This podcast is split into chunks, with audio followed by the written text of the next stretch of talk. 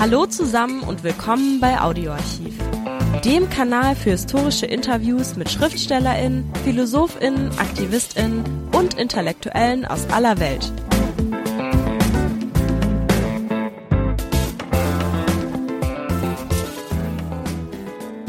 Hallo, die meisten kennen aus dem islamischen Recht nur die sogenannten Had-Strafen. Darunter fallen Körperstrafen wie zum Beispiel Auspeitschen, die unter anderem bei Ehebruch oder Alkoholkonsum verhängt werden.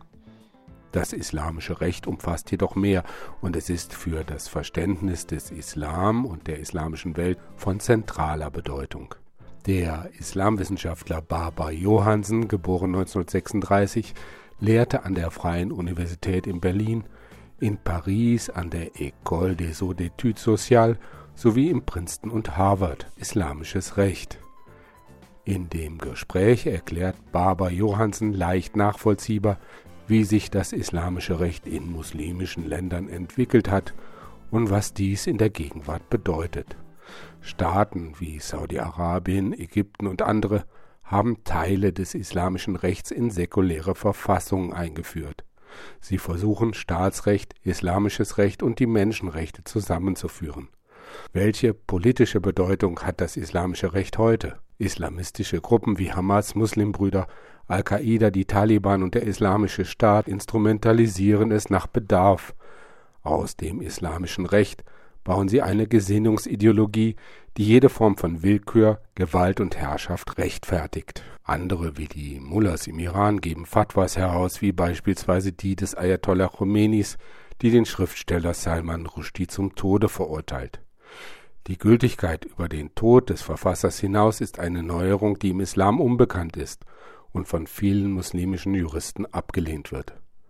Wir trafen Barbara Johansen in Paris. Das Gespräch wurde Anfang 2000 aufgezeichnet. Viel Spaß. Unumgänglich, wenn man sich mit dem Islam beschäftigt, man sich insbesondere mit dem islamischen Recht auseinandersetzen muss. Im klassischen und im modernen Islam spielt das islamische Recht eine Rolle als normatives System, das grundlegenden Imperativen der Geboten der Religion ausdrücken soll, das aber nicht nur auf die Offenbarung bezogen ist, also nicht nur auf den Koran, die Praxis des Propheten und den Konsensus der Gemeinde, sondern auch bezogen ist auf die politische Gemeinde der Muslime, in der es eine Vielzahl von Nichtmuslimen gibt.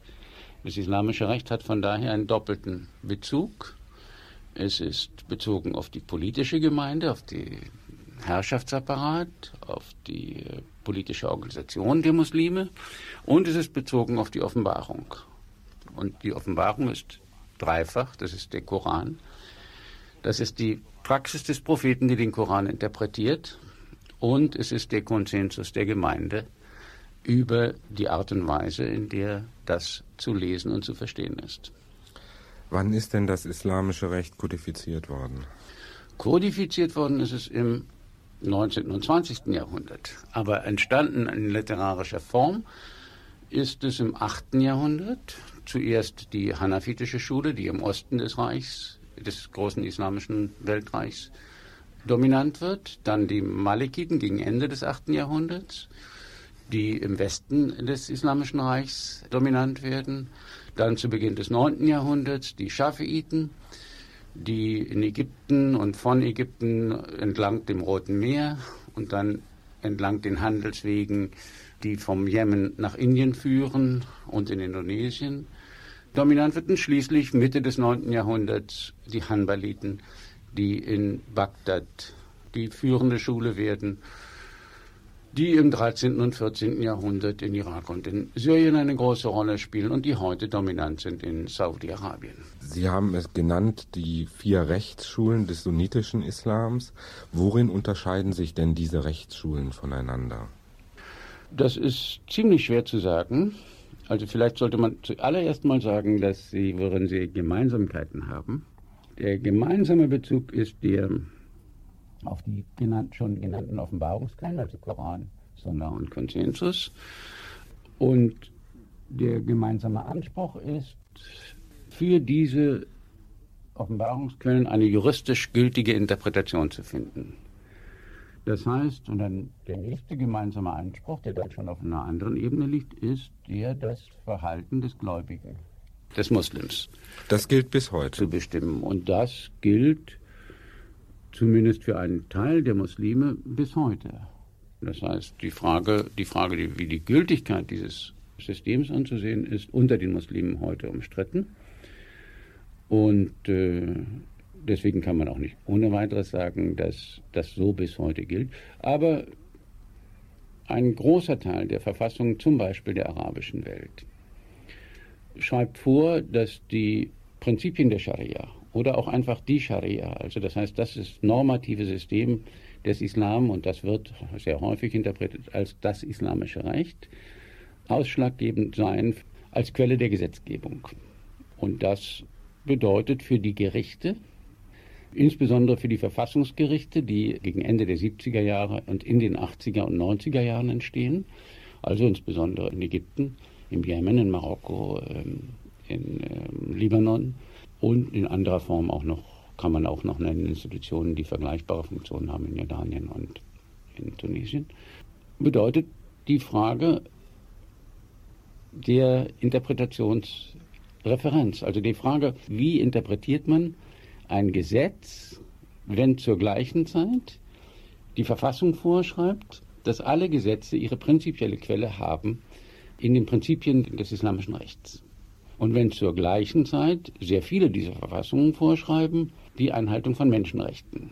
Das heißt, es gibt ein Dreiecksverhältnis, das in ein Gleichgewicht gebracht werden muss zwischen islamischem Recht als universalem Bezug, den Menschenrechten als universalen Bezug und den nationalen Gesetzen, die im Zeichen des Nationalstaats entstanden sind.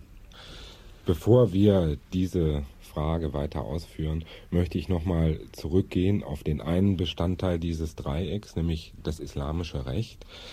Was sind denn die Hauptbestandteile dieses islamischen Rechtes? Also das islamische Recht besteht aus einem Anspruch nach als Form, als juristische Interpretation der Offenbarung. Den Bereichen nach, die es regelt, unterscheidet es sich wesentlich vom europäischen Rechtsformen durch zwei Aspekte. Erstens, es regelt auch den Ritus. Das heißt, jedes islamische Rechtsbuch beginnt mit den Vorschriften zur rituellen Reinheit, mit dem Gebet, mit dem Fasten, mit den Regeln zur Zakat, also zur Armensteuer, mit den Regeln zur Pilgerfahrt. Das heißt, die wichtigsten Formen des Rituals werden als Form des Rechts erfasst und dargestellt.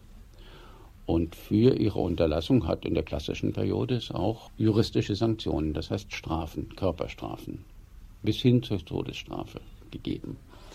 Dann umfasst das Islamische Recht einen Bereich, den wir unter öffentlichem Recht fassen würden, die Rechtsansprüche Gottes. Darunter sind subsumiert in der Regel das Ritual, das Strafrecht, das Steuerrecht, und die äh, militärische Verteidigung der muslimischen Gemeinde nach außen. Was das islamische Recht vom Stil her, von der Form her fundamental unterscheidet von allen modernen Rechtsformen, ist, dass es ein Juristenrecht ist. Das heißt, dass es in der Form von Argumenten vorgetragen wird. Das heißt, man beginnt mit einer These, man sagt, wenn A den B tötet, dann tritt die Rechtsfolge äh, C ein. Aber zu diesem Problem, in dem wir uns auf den Koran, die Sunna und den Konsensus stützen können, hat der Gelehrte X das Folgende gesagt. Dem hat der Gelehrte Y widersprochen und das heißt, es wird nachkonstruiert ein Dissens, eine Meinungsverschiedenheit zwischen Juristen und überall, wo es solche Meinungsverschiedenheiten gibt, gibt es auch den Platz für den Ijtihad, das heißt, gibt es auch den Platz für die Möglichkeit des Juristen, der vor einer solchen Meinungsverschiedenheit steht, in eigener Anstrengung eine juristische Interpretation dieses speziellen Konflikts vorzulegen. Und das ist etwas, was in dieser Form den kodifizierten Rechten nicht mehr vorkommt. Insofern ist der Schritt von dem, vom klassischen Recht als Juristenrecht mit einer Vielzahl von Meinungen und einem großen Pluralismus von Meinungen zu einem kodifizierten modernen Recht ein großer Schritt, weil er reduziert die, die Meinungsvielfalt, die in diesem Recht zum Ausdruck gebracht werden kann. Sie sprechen ein wichtiges Thema an, der Rechtsgelehrte. Wie wird man denn zu demjenigen, der dieses Recht interpretieren kann? Das ist für die einzelnen Perioden ganz verschieden gewesen. Wir wissen, dass vor den Abbasiden Richter. Abbasiden? Äh, vor der Dynastie der Abbasiden, die von 750 bis 1258 äh, regiert, das Islamische Reich, das vor den Abbasiden, zum Beispiel in Ägypten, es keine Richterausbildung gegeben hat, auch keine Juristenausbildung. Das Recht selbst war als literarische Form noch nicht vorhanden. Also wir haben Richter, die Polizeichefs sind und zugleich Richter.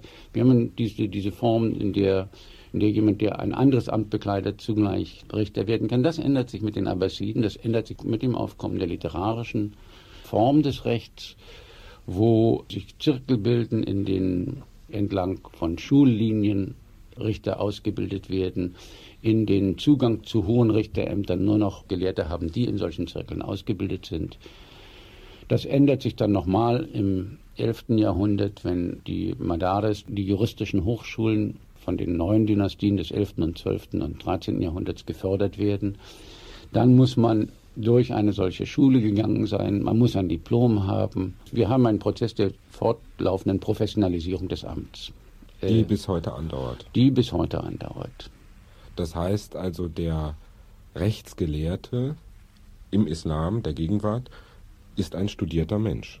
Ist in jedem Fall derjenige, der als Rechtsgelehrter gilt, weil er eine solche Schule durchlaufen hat, ist jemand, der einen Überblick haben sollte durch das Curriculum, was er hinter sich hat, über die Geschichte des Rechts, die Interpretation des Koran, die Interpretation der Lebenspraxis des Propheten, der kennen sollte den Konsensus der Gemeinde, der die äh, Grammatik und die Regeln der Semantik kennen sollte.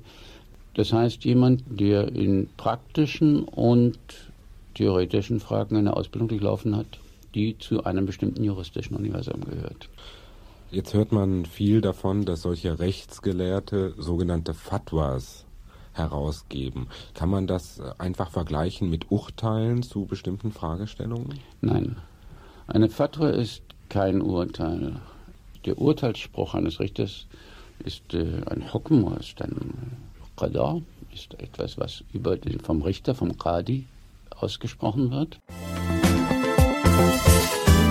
Gleich geht's weiter mit dem Interview. Zuvor noch der kurze Hinweis. Liked uns, wenn es euch gefällt. Die Fatwa ist ein Rechtsgutachten zu einer bestimmten Frage, aber ein Rechtsgutachten, das nicht notwendigerweise Rechtsfolgen hat, das also nicht notwendigerweise in eine Rechtspraxis umgesetzt wird. Und die Fatwa hat infolgedessen sehr viel mehr Aufgaben als, das, als der Richterspruch. Die Fatwa dient zum einen, um den Gläubigen in juristischen und religiösen Fragen Rat zu geben. Insofern ist sie nicht notwendigerweise auf einen Justizapparat angewiesen, der sie, der sie durchsetzt. Sie dient häufig der Beratung von Richtern in schwierigen Rechtsfragen. Sie kann aber auch in Zeitungen zum Beispiel veröffentlicht werden, um den Lesern ganz allgemein und selbst Auskunft zu geben darüber, wie der Zeitungsmufti der Journalist, der in der Zeitung verantwortlich ist für diesen Bereich der Fatwa, diese Fragen sieht oder wie die Juristen, die er dazu interviewt, diese Fragen sehen. Das heißt, die Fatwa ist nicht auf den Justizapparat angewiesen. Sie ist nicht ein Richterspruch, der in die Praxis umgesetzt werden muss, sondern sie ist ein Rechtsgutachten zu religiösen und rechtlichen Fragen. Das spielt aber, wenn man sich die letzten Jahre und den Fall Rushdie an guckt, eine ganz andere Rolle dieses Fatwa. Mhm. Äh, was ist denn da der Unterschied? Sie sagen, das ist auf der einen Seite, das ist ein, ein, ein beratendes Rechtsgutachten, aber wenn man das so im Westen verfolgt, hat man immer den Eindruck, dass es ein Urteil sei. Es ist sicher kein Urteil. Ein Urteil wird gesprochen von einem Richter und der Richter ist darin auch nicht ersetzbar. Die Fatwa, auf die Sie anspielen, ist in vielen Hinsichten außergewöhnlich. Sie hat den Autor überlebt. nicht einfach nur als Beispiel einer Fatwa-Sammlung, was wir häufig haben. Wir haben Sammlungen von gelehrten Fatwas über die Jahrhunderte immer gehabt.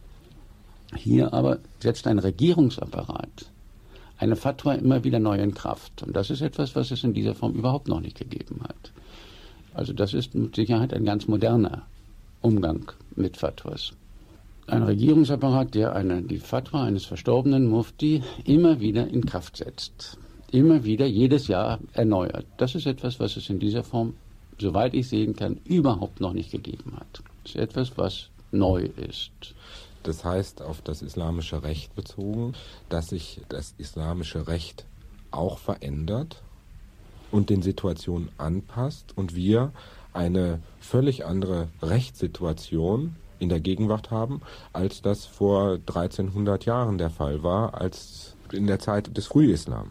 Mit Sicherheit in der Zeit des Frühislam, mit Sicherheit auch für das achte, auch wenn Sie den Vergleich ziehen zwischen dem 8. und dem 9. Jahrhundert, das heißt die Entstehung der literarischen Form des Rechts, mit Sicherheit auch gibt es auch nach dem 10. Jahrhundert und durch die ganze Geschichte des islamischen Rechts Veränderungen, die betreffen sowohl das Strafrecht als auch die Grundrente, als auch eine Reihe von Bereichen, in denen Anpassungsleistungen notwendig werden.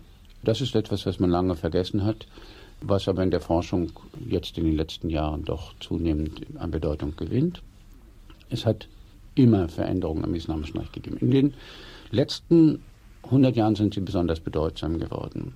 Zum einen, weil sich Nationalstaaten gebildet haben, in denen das Volk als Gesetzgeber, als souverän anerkannt wird, die sich ihre eigenen Verfassungen gegeben haben, in denen diese Rolle des Gesetzgebers geregelt wird und in denen dieses, das, das Gesetz, was so erlassen wurde, nicht darauf angewiesen war, mit den Normen des klassischen islamischen Rechts in Übereinstimmung zu stehen.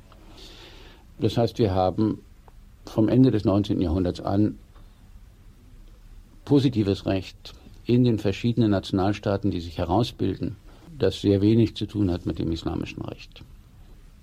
Wir haben infolgedessen um in den 60er Jahren dieses Jahrhunderts, am Ende der kolonialen Periode, eine Reihe von Nationalstaaten, ganz Nordwestafrika, der fruchtbare Halbmond. Dagegen haben wir andere Staaten und bis heute, die ohne Verfassung, ohne die Anerkennung des Volks als souverän, ohne entsprechende Gesetzgebungsprozesse auskommen, insbesondere Saudi-Arabien und Oman.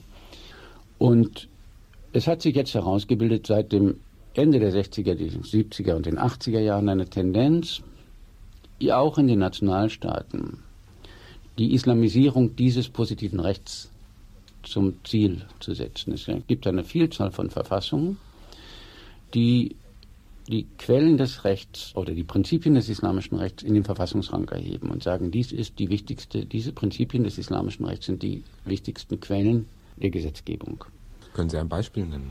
Das ist der Fall in Ägypten in der Verfassung von zuerst 1971, dann in der Verfassung von 1980. Die Verfassung von 1980 sagt, die Prinzipien des islamischen Rechts sind die wichtigste Quelle, die, die Hauptquelle der Gesetzgebung. Wie wirkt sich das denn aus? Das wirkt sich darauf dann so aus, dass zuerst einmal in den 80er Jahren eine Reihe von Gerichten von sich aus beschlossen haben, bestimmte Gesetze nicht mehr anzuwenden weil sie sie für verfassungswidrig hielten, weil sie dachten, dass dieses positive Recht der Nationalstaaten dem ihrem Verständnis vom Islam widersprach. Deswegen haben besondere Bedeutung gewonnen die Verfassungsgerichte, die am Ende der 70er Jahre entstehen und denen die Aufgabe zugewiesen wird, im Rahmen eines Nationalstaats in ein Gleichgewicht zu bringen, das positive Recht, das islamische Recht, also die Prinzipien des islamischen Rechts und in der Regel auch die Menschenrechtskonventionen, die von den Staaten geschlossen worden sind. Und das ist etwas, was zunehmend in der zweiten Hälfte der 80er Jahre und in der ersten Hälfte der 90er Jahre die Rechtsprechung dieser Gerichte auch bestimmt. Das heißt, die Frage, wie verhält sich zum Beispiel die Polygamie, das Recht auf Polygamie, mit der Anerkennung der Menschenrechte durch Ägypten. In dem Fall hat zum Beispiel das ägyptische Verfassungsgericht entschieden, dass die Polygamie ein unveränderlicher und unaufgebbarer Bestandteil des islamischen Rechts sei und äh, kein Gesetz daher diesem Recht äh, Abbruch tun dürfe. Das heißt, man könnte sagen, das islamische Recht ist ein göttliches Recht. Ist es dadurch nicht eigentlich irrational, also dadurch nicht unveränderlich? Das islamische Recht ist ein göttliches Recht insofern, als es sich auf Offenbarungsquellen bezieht. Also nochmal Koran, Sunna des Propheten und Konsensus der Gemeinde. Aber die muslimischen Juristen haben immer gewusst, dass solche Texte zu interpretieren das Problem der Interpretation stellt und dass die Interpretation immer Menschenwerk ist. Wer interpretiert dieses Recht jetzt? Das ist genau das Problem mit den Veränderungen des 19. und 20. Jahrhunderts, die also insgesamt verstärkt haben den Einfluss derjenigen, die nicht eine Ulama-Ausbildung durchlaufen haben. Also die keine die, Rechtsgelehrten sind. Die also nicht Rechtsgelehrte sind und auch nicht Theologen, sondern die Physiker, Ingenieure, Rechtsanwälte im modernen positiven Recht ausgebildet sind. Also diese Entwicklung des 19. und 20. Jahrhunderts hat verstärkt den Interpretationsanspruch derjenigen, die nicht durch die klassischen Formen des Rechts und der Theologie ausgebildet sind, sondern die in modernen Formen des Wissens ausgebildet sind.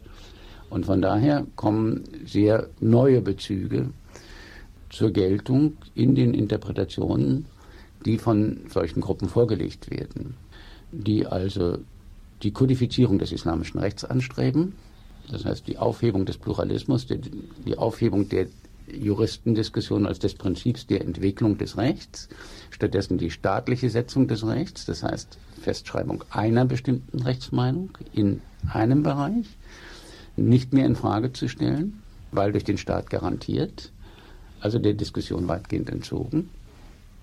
Und man kann das in einer Vielzahl von, wenn ich denke jetzt allein an die Einführung des Strafrechts.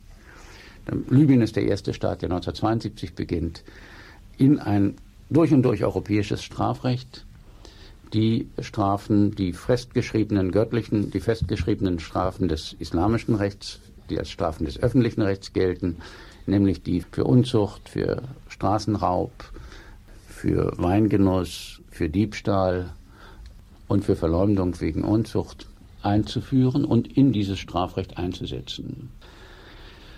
Dann folgt ähm, in der zweiten Hälfte der 70er Jahre etwas, was bei uns lange Zeit völlig übersehen worden ist. Das heißt, das ägyptische Innenministerium setzt eine Kommission ein, die ebenfalls beschließt, das ägyptische Strafrecht zu islamisieren. Die arbeitet zusammen mit einem vom Parlament eingesetzten Kommission und einer von der Azhar eingesetzten Kommission. Azhar muss man erklären. Die Azhar ist die große religiöse, die große Universität, die große Moschee-Universität, die das lange Zeit das gelehrte Zentrum des muslimischen Islam gebildet hat, die in den 60er Jahren unter Nasser umgewandelt worden ist in eine normale, also in eine Universität, die auch ein säkulares Bildungsprogramm äh, anbietet, die aber zugleich nach wie vor das große gelehrte Zentrum der sunnitischen islamischen Welt darstellt. Die drei Kommissionen haben von, wie ich genannt habe, Innenministerium, Parlament und Azhar, haben von 76 bis 81 zusammengearbeitet und haben entworfen einen Entwurf für die Islamisierung des ägyptischen Strafrechts, der praktisch fertig war und dem Parlament vorgelegt werden konnte. Und erst angesichts der Ermordung des Präsidenten Sadat durch islamistische Gruppen hat die Regierung dann offensichtlich davon abgesehen, diese Art von Islamisierung weiter zu verfolgen. Wir haben dann 86 den äh, des Islamisierung des Strafrechts im Sudan mit all den Strafen wie Kreuzigung, Handabhacken, die das islamische Recht in der klassischen, also in der frühen und klassischen Periode entwickelt hat. Das heißt, kein Modernisierungsprozess in den Strafen, wohl aber in der Form der Straffestsetzung, nämlich Kodifizierung und der Form der Strafverhängung. Wir haben die letzte Islamisierung, die letzte Kodifizierung des islamischen Strafrechts, die stattgefunden hat, ist im Jemen 1994.